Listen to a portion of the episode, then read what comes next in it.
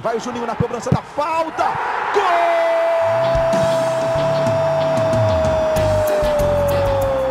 Está entrando no ar o podcast. Sabe de quem? Do Vasco!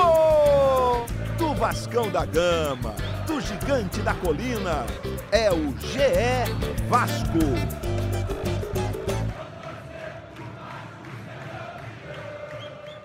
Fala, torcedor vascaíno! Tá começando o episódio 124 do podcast GE Vasco. Eu sou o Luciano Melo. Olha, tem alguns assuntos repetidos em relação ao último episódio. O Vasco não consegue sair do marasmo, empatou com a Ponte Preta por um a um. Várias questões que já vinham acontecendo, outras novas, mas tem assunto, assunto não falta. Estou recebendo aqui um setorista de Vasco do GE e o nosso representante da Voz da Torcida. Vou começar com o setorista. Como é que você está, Hector Verlang? Seja bem-vindo. Fala, Luciano, beleza? Tudo bem? É, boa tarde, boa noite, bom dia aí para quem está nos ouvindo e um abraço especial aí para o João. Primeira vez que eu estou gravando com ele nessa, nesse novo formato. A gente estava falando antes de começar aqui e lembrando que a última vez que eu tinha conversado com ele, o Vasco era líder do Campeonato Brasileiro. Acho que vocês até comentaram isso quando ele. Na Série A. Exatamente. Caramba, faz tempo. Foi depois daquele jogo do Ceará no ano passado. Quanta coisa aconteceu. Como é que você está, João Almirante? Seja bem-vindo. É, tô naquelas ainda, né? Parece que a gente está vendo um jogo repetido do Vasco aí, uma imensa partida desde a final da Taça Rio. E um prazer também estar aqui de novo falando com o Hector, agora numa situação muito diferente daquela. E acho que a gente já devia ficar atento naquela época para a coisa estava meio estranha, né? Porque foi um gol de cavadinha do Ribamar contra Beleza. o Ceará, que colocou o Vasco na liderança.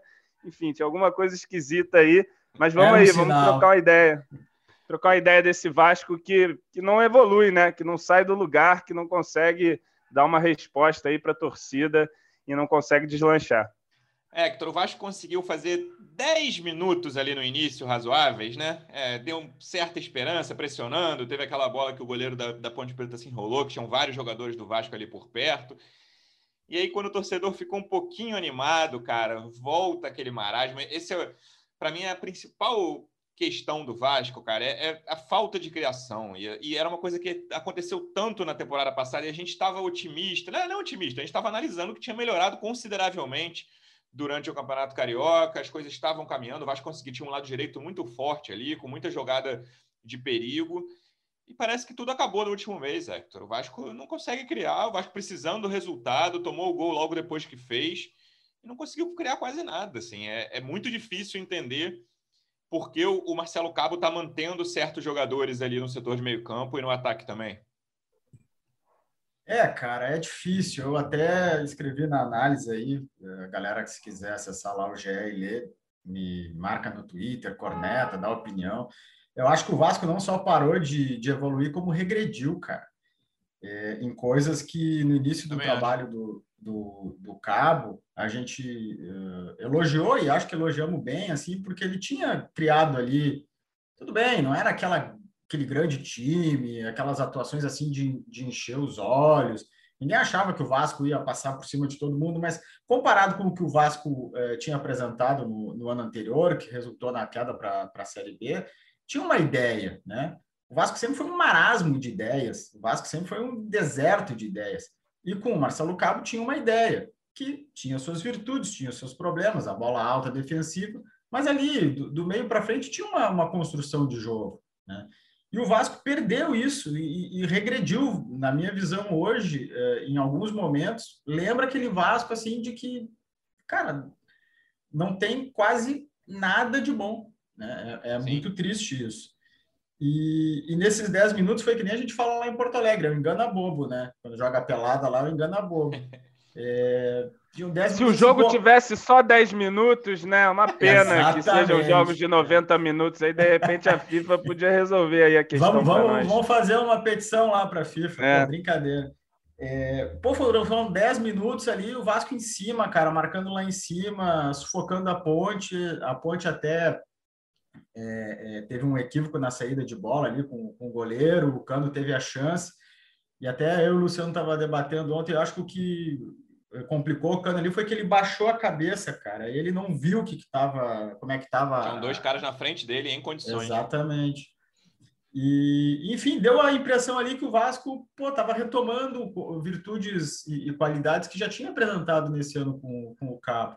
E aí, aos poucos, foi pô, marasmo. Tudo bem, não tem como manter a pressão, a marcação alta lá em cima, os 90 minutos, e ninguém quer que faça isso, porque pô, não tem como mas começa a dosar, recua um pouco, depois avança de novo. E eu uhum. acho, cara, que o Cabo, uh, embora ele tenha falado uma, uma verdade, um fato é, na coletiva, que o Vasco, é, segundo ele, é, chegou no último terço 40 vezes. Se não, se não me falha a memória, foi isso que ele falou.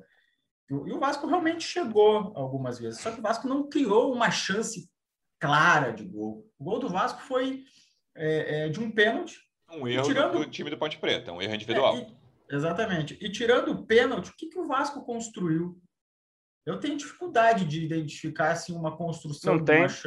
Não, a gente fala, ah, né? eu tenho pena do editor de melhores momentos. Eu, eu, eu, fiquei com inveja, porque ele não trabalhou nada ontem, né? Ele pegou ali, no primeiro, você vê no intervalo, eu lembro do intervalo na, na, na, transmissão da Globo era esse lance do goleiro e dois chutes da ponte ali, uma falta que o Camilo bateu, o, o Vanderlei deu um soco, e uma, uma bola da direita que o Vanderlei espalmou, a bola saiu pela lateral, que também era, já foi uma boa vontade do editor colocar ali. O segundo tempo foi no mesmo, no mesmo caminho. É, exatamente. Vamos combinar, a Ponte não é nenhum grande time. Tudo bem que não é uma barba também, mas é um time muito limitado. Fraco. Muito limitado. E o Vasco não construiu nada. E eu acho que a construção do Vasco foi muito é, é, complicada por dois motivos básicos. Eu acho que tem muito jogador em má fase técnica. Eu acho que não é um problema é, só coletivo, só do treinador. Eu acho que tem jogador que caiu de rendimento.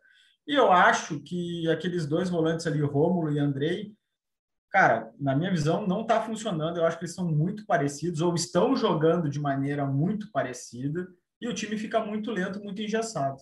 É, eu acho, né, Hector, que aqueles 10 minutos de Galarza lá, que para mim entrou com 80 Enfim, minutos né? de é. atraso, é, acho que já mostraram que o Galarza não pode sair do time, não exatamente porque ele é um grande craque ou porque estava jogando grandes coisas, mas porque, primeiro, os outros também não estão jogando grandes coisas, principalmente o Dr. Andrei, e o Galarza, ele traz outra característica para o time. É um cara que, porra, que faz um outro tipo de transição também. O Rômulo e o Andrei são muito de passe e tal. O Andrei joga até um pouco mais à frente, alguns momentos quando está numa boa fase, que não é o caso. Mas o Galarza ele tem capacidade de pegar uma bola e arrancar e quebrar uma linha arrancando e também dar um passe, encostar na área, né? Os momentos bons do Galarza, ele aparecia dentro da área para finalizar é um cara mais ativo dentro de campo, né? Que, que vibra mais. A gente vê um time muito lento. O Rômulo toca para o Andrei, o Andrei toca para o Hernando, o Hernando, meu Deus, ele toca para o Vanderlei, que aí toca para o Hernando de novo. Ontem à noite, isso, que assim, cara? eu tô com medo, é. lembro que era, era no banheiro e ver o é. Hernando é. e o Vanderlei tabelando. Cara, isso não existe. Essa saída ali com o Vanderlei, não sei o que, que é a ideia ali de construção, mas, cara, estão parecendo que querem fazer que o Vanderlei faça uma cagada ali, entregue um gol para alguém, porque tá é, tá quase isso, né? É uma mesmice, cara. Não pode. Tu tem que ter um jogador que faça algo diferente. Eu concordo contigo. O Galarza não é aqui, nenhuma maravilha. Longe disso. Mas, pô, quem tá jogando não tá acrescentando nada de diferente. Então, dois iguais, uhum. põe um diferente, então, que pelo menos algo tem maior chance. E ele briga, ele briga mais. Eu acho que ele tem um espírito de, de, de, de, luta dentro de campo que os outros não têm, né? E assim, ali as pontas também, né? O Peck e o Morato. O, o Peck não tem nem aparecido no jogo, né? Você nem ouve Fica, falar é, de Gabriel você, Peck mais, você né? Você esquece que ele tá em campo, né? 15 minutos depois você fala, pô, o Peck tá jogando. Você, não, você nem lembra dele. Pois é, e o Morato só aparece errando, né? Você só vê o Morato, ele muito mal tecnicamente. Ele busca o jogo ali um pouco mais por dentro, até aparece mais no jogo, mas aparece errando demais. É fraco fisicamente e tal. Ontem o Jabá entrou no segundo tempo. Para mim é outro que está merecendo entrar no time titular, não porque também é um grande jogador, Achei muito que longe ontem entrou disso. mal, mas eu também botaria é. ele na frente do Morato hoje. Mas enfim, é, ele consegue dar alguma vida ali, né? Ontem no segundo tempo, acho que o time até melhorou. Assim, apesar de eu no, nas substituições ali, pô, vamos ver como é que acontece. Eu acho que o time passou a criar mais, porque o Marquinhos Gabriel ele participa muito mais do jogo do que o Sarrafiore e do que o Peck, né? Então ele participou mais. É um jogador que, se conseguir uma sequência aí, acho que vai ser bem importante para gente. E o Jabá mal, mal ou bem, ele corre, ele briga, ele tromba, ele erra tecnicamente também. Mas se você for ver a jogada do escanteio, é uma jogada que nunca aconteceria com o Morato. É uma esticada na linha de fundo, um passe horroroso do Andrei, para variar, e o Léo Jabá chega correndo Isso. e divide, vai lá na placa e tal, sai o escanteio e rola o gol. É uma coisa que o Morato não ia conseguir fazer, por exemplo. Né? Então, assim, com o Morato jogando isso, é, não sei, talvez também mudar o esquema, botar mais alguém no meio-campo, não ficar engessado nesse, nesse, nessa plataforma aí do cabo. São caminhos também. O né? vídeo que você mandou pro, pro GE ontem, João, tinha a, a frase: essa, essa formação, esse esquema do meio-campo não tem nenhuma chance de dar certo, né? E aí acho que tem muito a ver com essa história de André e Romo.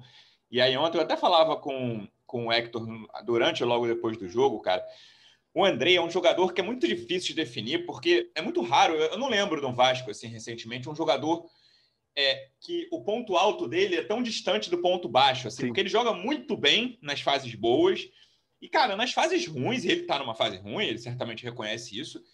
Cara, ele tem lances que você assim, tem até dificuldade de entender o que ele quis. Esse último lance do primeiro tempo, ele faz uma falta na intermediária, que o cara tá de costas, que você fala, é que o Andrei tentou fazer nesse lance? Eu acho assim, que até sabe? o Marcelo Cabo deu, deu uma bronca ali. Falou assim, Pô, o cara tá de costa. Completamente desnecessária que a Ponte Preta mais uma vez levantou na bola, levantou na área. Ele erra passes que você não consegue nem pensar. Cara, para quem ele tentou passar, qual foi o raciocínio? Você não consegue nem. E aí, nas fases boas, pô, ele é um volante dos melhores aqui do futebol brasileiro e tal, beleza. Ah, só brilha contra time ruim, já é um, é um argumento, mas fez bons jogos na Série A no início da Série A do ano passado também. E, cara, as fases ruins do Andrei, assim, é um jogador muito irregular, cara. não lembro de ver um jogador no Vasco com tantos. É. Sabe, um jogador que consegue chegar na nota 9 e na nota 1 é. com tanta facilidade. e o Andrei, cara, ele tem uma coisa que ele oscila, às vezes, dentro do próprio jogo, né? Sim. Ele, às vezes, tá fazendo um bom jogo, sei lá, tá acertando um passe, acertando um chute ali, maneiro. Aí faz uma falta na risca da área, assim, que ele vem acompanhando o cara e também, né? chegar falta na risca. pertinho da área porra, toda hora, né? E, enfim, ele oscila dentro da partida. E assim, é, já é, é o ciclo Andrei, né? Começa bem o Andrei, aí depois o Andrei, o Andrei, aí o Andrei cai, aí não, aí todo mundo aí esquece o Andrei, aí não, não, volta o Andrei, e aí fica nessa. Vocês acham que, que, ele que deveria sair do time, o Rômulo fica e sai o Andrei para entrar o Galarza nisso. Cara, na fase atual do Andrei, ele tem que sair, assim, aí tem que esperar aquela coisa, para retomar confiança. No, no momento, ele, ele atrapalha muito, tem sido né, com é. frequência, é. ele tem sido um dos três piores do time em todo jogo. É, e assim, eu acho que o Romulo ali, ele, ele tá também pegando um ritmo ainda, né? Acho que ele já fez uma partida melhor ontem. Ele é um cara que te oferece também um. Não errou aquela, aquele espaço na frente da área, né? É, é, ele às vezes ele, ele te oferece uma coisa que às vezes muita gente não percebe, que é uma bola aérea ali, ele tira as bolas de cabeça em escanteio, ele dá uma sustentação maior nesse tipo de lance acho que faz um passe de transição, só que ele jogando com o cara do Andrei ali do lado, acho que aquilo ali nunca vai casar, nem pro Andrei, nem pro Rômulo. Vai ficar ruim pros dois, e aí vai ficar essa sensação que a gente teve ontem, né? Um meio campo que não, não disputa, que não briga, e assim, com o Sarrafiori também no primeiro tempo, é, ele apareceu só apanhando lá, vamos ser sinceros, né? É. Tomou duas madeiradas lá do cara da Ponte Preta e mais nada. E o Marquinhos Gabriel, eu vi até o nosso colega, o André Garoni, fazendo um levantamento o, o, o, Marquinhos Gabriel ele tocou mais na bola no segundo tempo do que Peck, Morato e Sarrafiore juntos no primeiro tempo. Então, assim, porra, cadê o time, né? Tem, assim, tem o problema da saída de bola dos volantes, sim, mas acho que tem um problema dos caras também aparecer para jogar, né? O time jogar mais ali. próximo, dar opção de passe. Porque pô, você entrega a bola pro Hernando e vai todo mundo para frente. E não vem alguém aqui pegar a bola com o Hernando? vai ficar difícil o Fernando, né? Ele já é um camarada ali um tanto quanto grosso, assim, né? Vamos ser sinceros também. E aí ele toca pro Vanderlei, que é quem tá ali do lado dele. E aí, meu Deus do céu, né? Volta aquele terror. Essa parada do Vanderlei eu acho curiosa, porque assim, é muito claro, é a mesma coisa, né? Como eu falei do André, o Vanderlei vai reconhecer que o, o jogo com o pé tá longe de ser um ponto forte dele, é um ponto fraco é. dele. E ele tá participando Para muito. de jogar no goleiro também, né? Tá, exatamente. E a culpa, é, é, não é, a culpa não é dele, né? Ele tá vendo como ele, ele, é, ele não consegue nem dar uns chutões retos, assim, né, cara? É, é engraçado. Às Pô. vezes tem os lances fáceis, assim, que é o chutão pra frente e o cara vai disputar ali no meio campo. A bola sai mascada, ele pega meio com o tornozelo. Ele me é... lembra aqueles pivôzão da NBA, sabe? Que não consegue nem segurar a bola e vai pro lance livre. Camarada, pá, joga na tabela a bola, assim. É, é, é, é uma, assim, parem de jogar a bola no Vanderlei com o pé, por favor, na linha de defesa inteira do eu, Vasco. Até o, o, João tinha falado aí de de repente trocar o esquema. Eu acho que o que o, que o Cabo não vai trocar é, por uma série de motivos, mas talvez um especial é a volta do Marquinhos Gabriel. É, porque sim. ele ele tem uma, uma virtude que, que não, a gente não está vendo no, no, no, Vasco, que ele vai ao encontro da bola para dar a opção do passe. Isso, às vezes, vendo pela TV, fica. Não dá para ver muito assim, porque às vezes a, a, a, câmera está muito fechada onde está a bola, né?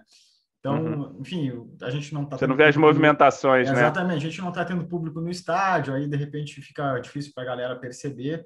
Mas quando a gente vai fazer o jogo, ele, ele se movimenta muito mais do que o Sarrafiore, do que o Peck tem se movimentado e do que o Morato tem se movimentado. Então, é um oceano de, de distância. É, então, ele dá muita opção de passe e isso torna o jogo mais, mais rápido, o jogo fica menos lento, porque quando não tem opção, é, é o que o João estava falando, é do Hernando para o Graça, do Graça para o Hernando, do Hernando para o Vanderlei, balão para lateral, entendeu? Então, o Marquinhos Gabriel, ele dá uma, uma dinâmica que eu acho que vai melhorar o Vasco a partir do retorno dele, eu acho que o Vasco sentiu muito a falta dele. E Já partir... deu uma sensível melhora no segundo Sim, tempo. O Marquinhos né? Gabriel e Galarza ali, né? principalmente aqueles 10, 15 minutos contando é. acréscimos ali, acho que foi o melhor Vasco desse último mês aí. E, e assim, o, o Marquinhos Gabriel ele dá andamento ao jogo. A bola não pega nele e morre. A bola pega e segue, um passe e tal, uma opção, né? Então isso faz muita falta realmente. Eu até falei ontem no Twitter, é um cara que pensa antes de agir também, né? Ele, enfim, assim, ele sabe, sei lá, dar um passe, encontrar alguma jogada ali mais inteligente. E nesse deserto que está o time do Vasco, é alguém que faz diferença, né? A gente até comentou assim, pô, não pode fazer a diferença e tal, não pode ser essa dependência, acho que também não pode. Mas o fato é que hoje o Marquinhos Gabriel é uma peça essencial para o funcionamento do time, mínimo, né? E, e, assim, e também um pouco de desconfiança por causa da questão física, né? É um cara que não conseguiu ter uma sequência agora, enfim. Será que vai ser um, uma espécie de novo Benítez, né? Um time que só funcionava é. com Benítez e agora o, cara não joga também, então é complicado. Não, tirando essa turma recente de Daniel Amorim, Sarrafiori, o Marquinhos Gabriel foi talvez a contratação mais contestada, né, para essa temporada, porque vinha de muitas temporadas ruins, mas tá jogando bem. Hoje é peça-chave nesse esquema, não tem como. Concordo plenamente. Vamos ver se ele vai aguentar a questão física. E aí, falando em reforços, Hector, queria saber o que você achou da estreia do Michel, cara. É, ali na lateral esquerda, né? Acho que assustou todo mundo, que estava todo mundo esperando mais ou menos na, no intervalo alguma mudança no meio de campo. E aí, na transmissão, o Edgar Alencar, repórter da Globo, tinha falado que o Michel foi para aquecimento ali, com 42, 43 do primeiro tempo. Tava todo mundo esperando que o Michel entrasse na vaga de Andrei ou Rômulo ele entrou ali na lateral, o gol sai por ali, mas é uma volta de escanteio, né? Uma bola que a, a defesa do Vasco tirou, aí o Camilo levanta. Enfim, o que você achou da estreia do Michel?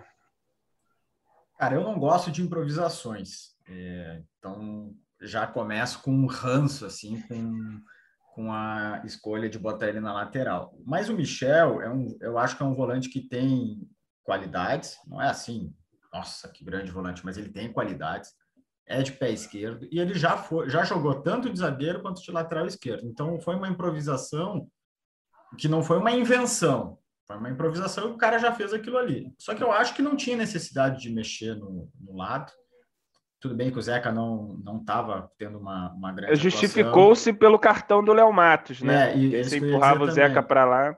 É, enfim, teve uma lógica, não foi uma invenção, como eu, como eu disse, foi um, teve um pensamento e o Cabo tentou qualificar a saída de bola, porque o Michel tem um passe razoável, né? Agora, eu acho que não surtiu tanto efeito assim. Ah, com o Zeca ia ser melhor como se continuasse no jogo? Não sei, provavelmente não, provavelmente ia ficar a mesma, a mesma coisa, foi uma tentativa. Só que eu acho que o Michel pode agregar é, mais como volante mesmo, até porque na, no jogo em questão os dois volantes ali não estavam bem. Poderia ter entrado na dele, como volante. E aí a gente poderia ter um outro tipo de análise. Eu acho que o Michel é um jogador que vai uh, ser útil nessa, nessa caminhada do Vasco. Eu acho que ele é um cara que, que tem um. Ele não é tão vibrante quanto o Galarza, longe disso, mas ele é um cara que é intenso no meio de campo, é combativo. Acho que é um cara que pode. É, é, sabe jogar também, né? E sabe jogar, tem bom passe. É, arrisca de vez em quando um chute, assim, não é muito forte dele, é bom na bola aérea, tanto defensiva quanto ofensiva. É, e é um cara que às vezes dá uma chegadinha assim que que é importante para se impor no jogo, sabe? Gostei, gostei. Que... O, Hector, o Hector adora isso, ah, João. a gente tem discussões quase diariamente. Eu falei é. com ele ontem, inclusive, cara, o Morato está muito nervoso. Ele, não, o problema não é nervoso. Assim. O problema falar com o adversário, botar pressão no juiz está tranquilo. O negócio é que ele está saindo de jogo. É mais ou menos essa a sua lógica, Hector?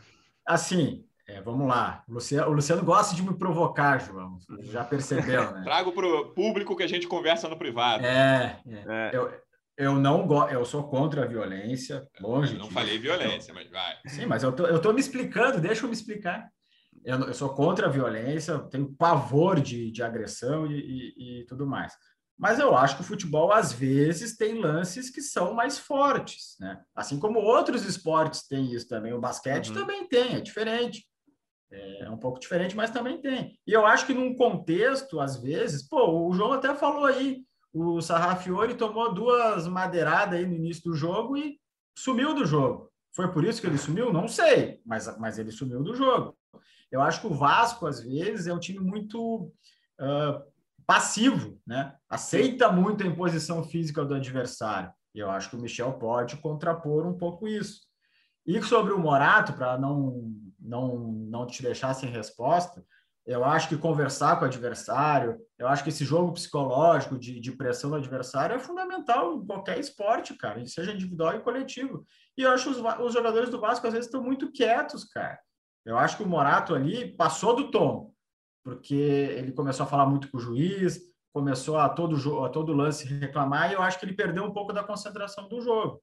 Não é, não é fácil fazer isso, é, é, é uma coisa que. Tem que ter um é, dom, né, Hector? Tem que ter um dom, lógico. Só que, só que assim, tudo isso que eu estou falando, se não jogar a bola, esquece, não adianta de nada. Tem que jogar a bola. E o Vasco não está conseguindo jogar a bola. João, é, se as coisas essa... derem, derem certo, me parece, daqui a um mês, um mês e pouco, a gente até fez essa pergunta no último, se eu não me engano. Me parece, com potencial e tal, que Michel e Galarza podem ser os titulares ali, dos, da, da volância é, eu acho que pode ser sim uma das opções. Eu acho que também vai chegando julho. É, no Vasco costuma se acionar o protocolo três volantes. A gente começa a temporada a ali. B, será? Não, não, sei que é lá, o time mais solto, mais criativo. E aí, daqui a pouco, bate um certo desespero ali, volta para um negócio mais simples, uma casinha fechada, um time mais protegido, né? Mas enfim, acho que pode sim. Eu queria falar um negócio sobre o Michel. Achei que a ideia do Cabo foi botar o Michel ali para ser um cara mais defensivo ali pelo lado esquerdo, liberar um pouco o Zeca, né? O Zeca que, assim, não chega só improvisação na direita, porque ele joga por ali também, é destro, inclusive, né? Assim, é, é, seria em tese um lateral direito, né? Mas joga na esquerda ali, mesmo com o pé trocado. E ele tentou até alguns cruzamentos, o problema é que ele errou. E aí, também, você vai cruzar para Germancano, que é um, uma tampinha né? Tem todos os méritos aí, mas não tem altura. Germancano, você vai ficar chovendo bola pro cano. E aí, porra, você vai no segundo tempo, coloca o Figueiredo lá de novo, cara. O que estão tentando fazer com esse garoto? Queimar ele, né, cara? Não sei, não, não tô entendendo. É, ele não tem entrado bem e tem entrado todo o jogo. Então, se você vai ficar chuveirando bola na área, bota lá o pirulitão lá que trouxeram lá, o Daniel é. E bota lá para cabecear a bola lá na área e tal, para tentar esse tipo de jogada, né? Porque você investe num tipo de jogo sem ter alguém ali dentro da área para aproveitar esses cruzamentos que não foram bons, inclusive. Mas enfim, mesmo que fossem, já seria difícil, né? Eu tinha até separado um toque Luciano, só, aqui. Desculpa, Fala. Só para fazer uma justiça ao cabo, na coletiva ele falou sobre isso. Ele, ele disse: pô, a gente chegou só que tomou a decisão errada. Ele citou essa questão dos cruzamentos, né? Ele até disse, pô, cruza uma bola para trás, volta a jogada, entendeu? Eu acho que o, o Vasco realmente não escolheu bem as jogadas, até porque não tinha um jogador para bola aérea, como, como o João falou. É. Eu separo uns Até um dos assim. cruzamentos que deram certo foi para o Figueiredo. Foi isso que eu ia falar. Que ele cabeceou, é. que ele cabeceou mal, né? Eu separo uns tópicos para gente, para lembrar de, de discutir no podcast, e um deles era Figueiredo. E aí, João, pra, na minha cabeça, cara, tá cada vez mais clara a necessidade de um reforço naquela, naquela posição, porque uhum. o Figueiredo está jogando 30, 40 minutos, às vezes, às vezes 45, todo jogo. Teve jogo que ele foi titular na estreia contra o Operário e, assim, não está rendendo, pode ser, né? A gente não quer queimar garoto, daqui, daqui um tempo pode ser uhum. que ele uhum. volte a jogar, que ele comece a jogar em alto nível no profissional. Mas hoje não me parece um, um garoto pronto para jogar 40 minutos, 50, que, que, sejam de. Ele talvez nem seja a ponta também, né? É, tá, tá posição na base ele nem jogava de ponta. Hoje você tem o Peck e o Morato que não estão jogando bem, o Peck é um pouquinho acima ainda do Morato, o Jabá, que é esse cara de força, de velocidade, que é útil, e você tem pouca opção na ponta para um time que vai precisar vencer, né? Não é, não é uma campanha para ficar entre os 16 primeiros, como é a campanha do Vasco na Série A nos últimos anos é uma campanha uhum. para ficar entre os quatro primeiros. É uma coisa que, assim, o Vasco vai precisar fazer gol, vai precisar ganhar muito mais jogos do que ganhava para quando alcançou os objetivos na Série A, vai lá em 2018, 19, o Vasco vai precisar ganhar muito mais na Série B. Então, essa contratação ali, para mim, parece primordial. Se o Vasco tiver juízo, meu querido Luciano, tem que ganhar 20 jogos.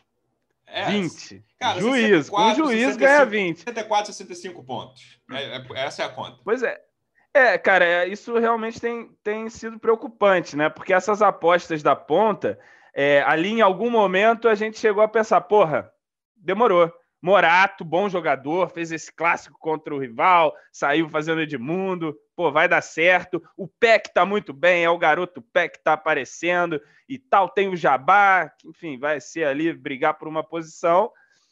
E acabou que, pô, Morato tá muito mal, o Peck tá muito mal, como você apontou. O Jabá ele, apesar da sua força aí, também tem as suas limitações técnicas, né? Já deu aí para ter um pouco de, de, de, análise aí do futebol do Léo Jabá, um cara fisicamente privilegiado, mas, enfim, ainda com a bola ali também, às vezes se atrapalha.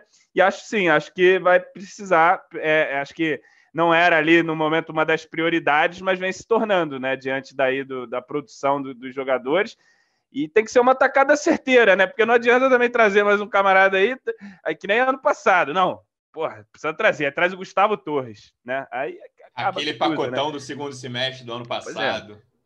É. é. tem que fazer uma contexto... boa observação aí, uma, a janela a próxima que tiver aí. O, o Pássaro chegou a dizer que, a, que a, o elenco não está fechado, né? Que vão tentar aí ainda mais alguns reforços até o final da temporada.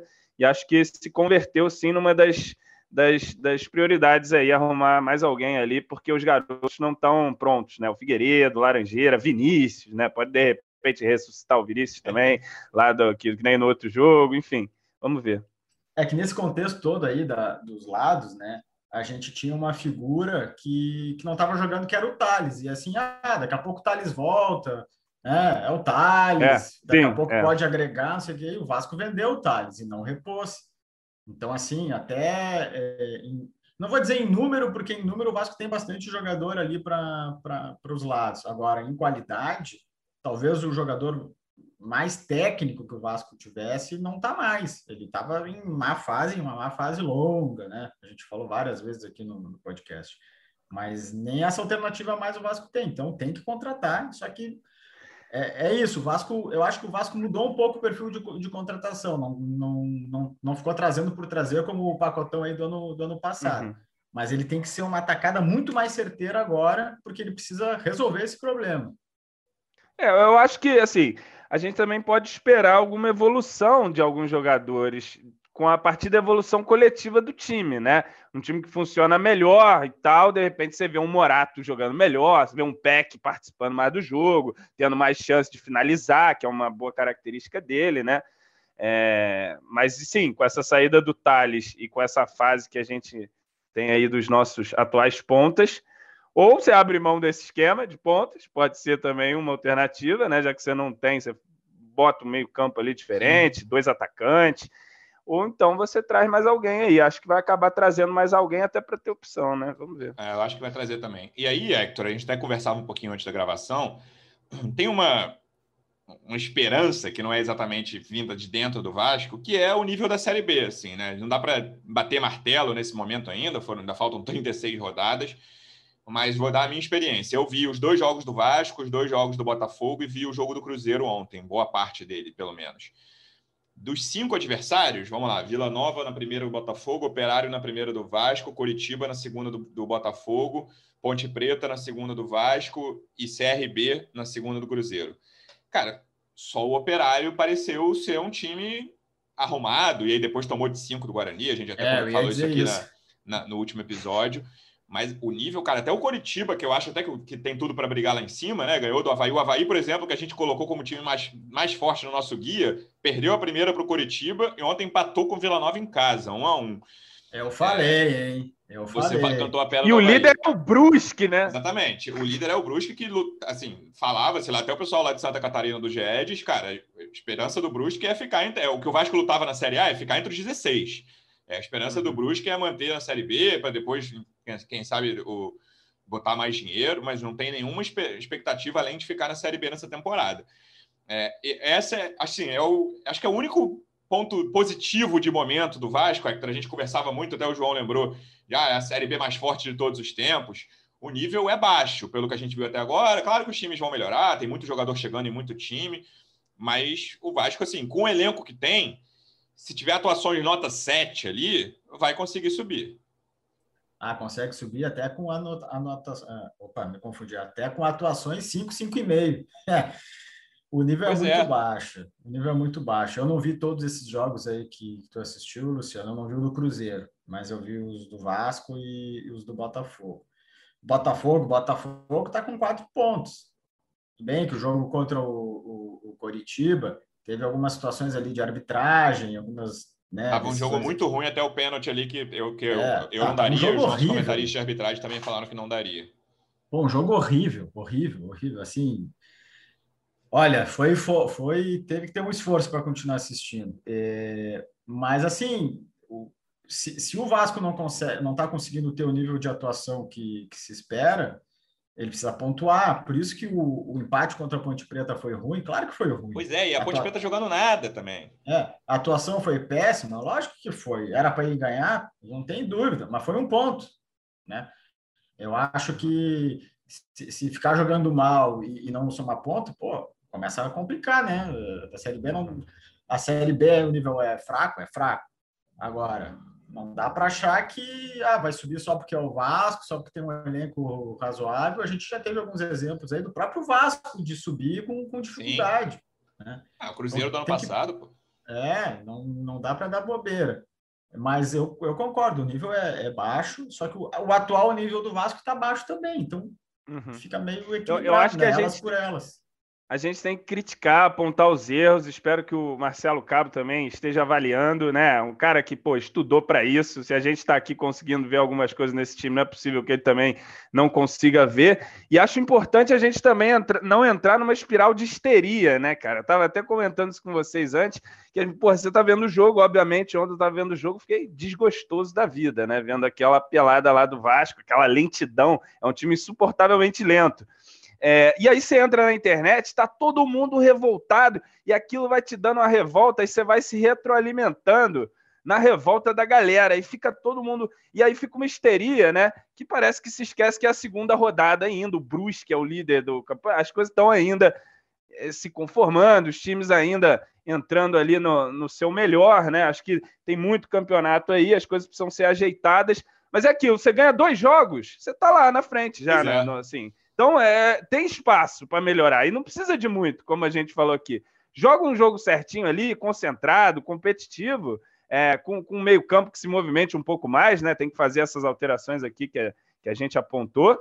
Acho que dá para a gente já pensar em vencer o Brasil de Pelotas, né? Tirar um pouco a nhaca aí, porque o Brasil de Pelotas também, pelo amor de Deus, é né? Isso. E aí ganhar e, de repente, engatar aí uma boa sequência, Havaí, CRB.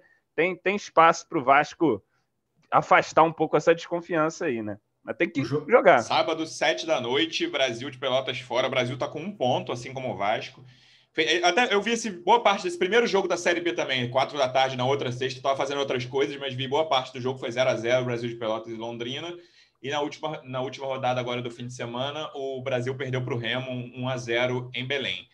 E antes, João, tem ainda uma Copa do Brasil Sim. gostosa, quarta-feira, quatro e meia da tarde, lembrando um horário diferente aí na quarta-feira.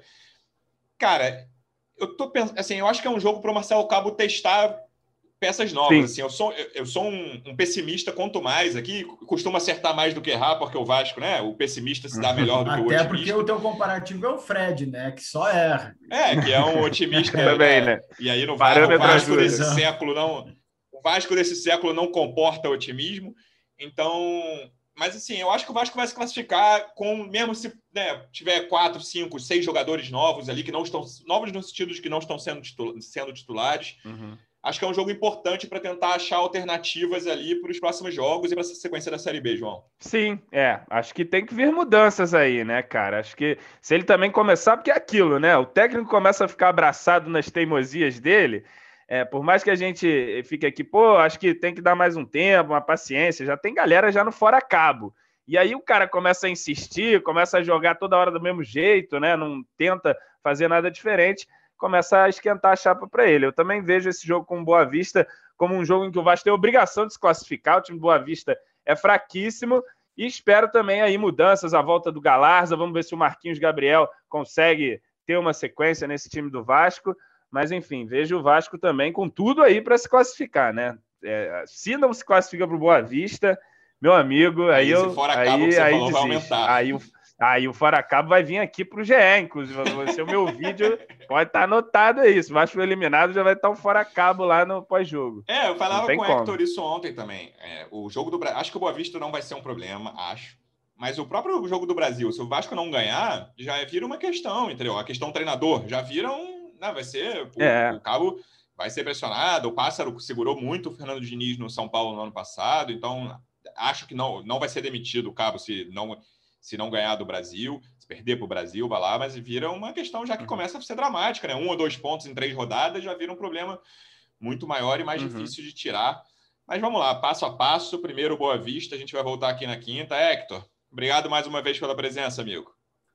Valeu, Luciano. Valeu, João. Espero que esse jogo, Vasco e Boa Vista, seja num ritmo né, melhor, assim, que a gente não precisa usar aquela função do WhatsApp ali de acelerar o áudio, né, duas vezes para é. tornar algo mais, mais agradável, né? Vamos esperar aí que o Vasco não só se classifique, como evolua, e eu acho que a chave do jogo, eu, eu, eu não consigo ver o Cabo é, mexendo muito no esquema, eu acho que ele vai, com a volta do Marquinhos Gabriel, insistir é, e ver se melhora.